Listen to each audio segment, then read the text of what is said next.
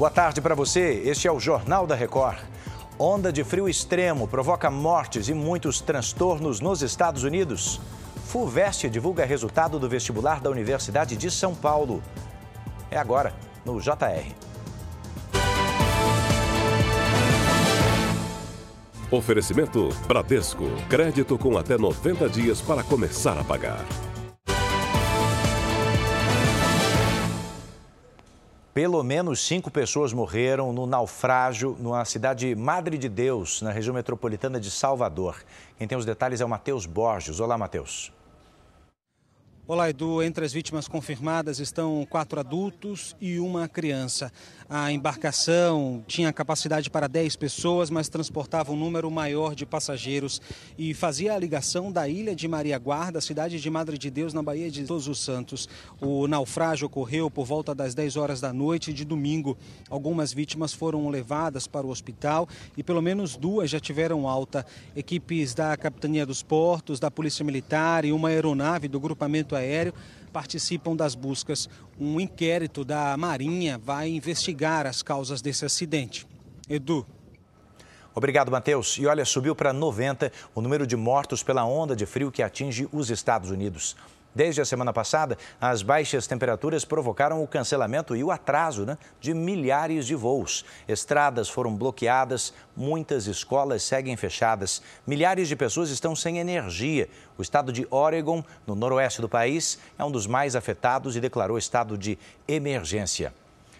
Enquanto isso, no Equador, mais de 60 pessoas foram presas depois de tentar tomar o controle de um hospital o grupo faz parte de uma facção criminosa que tentava dar proteção a um integrante que estava internado no local.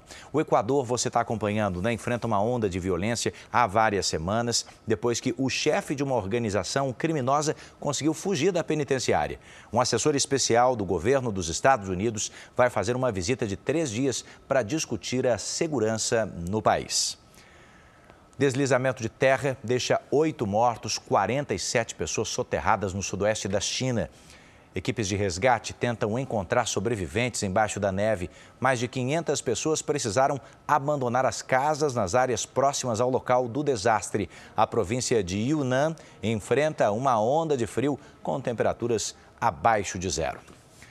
Aqui no Brasil já estão abertas, viu, as inscrições para o SISU, o SISU dá acesso a 127 instituições públicas de ensino superior no Brasil. E as notas do Enem contam muito. É ou não é, Marcela Munhoz? Olá para você.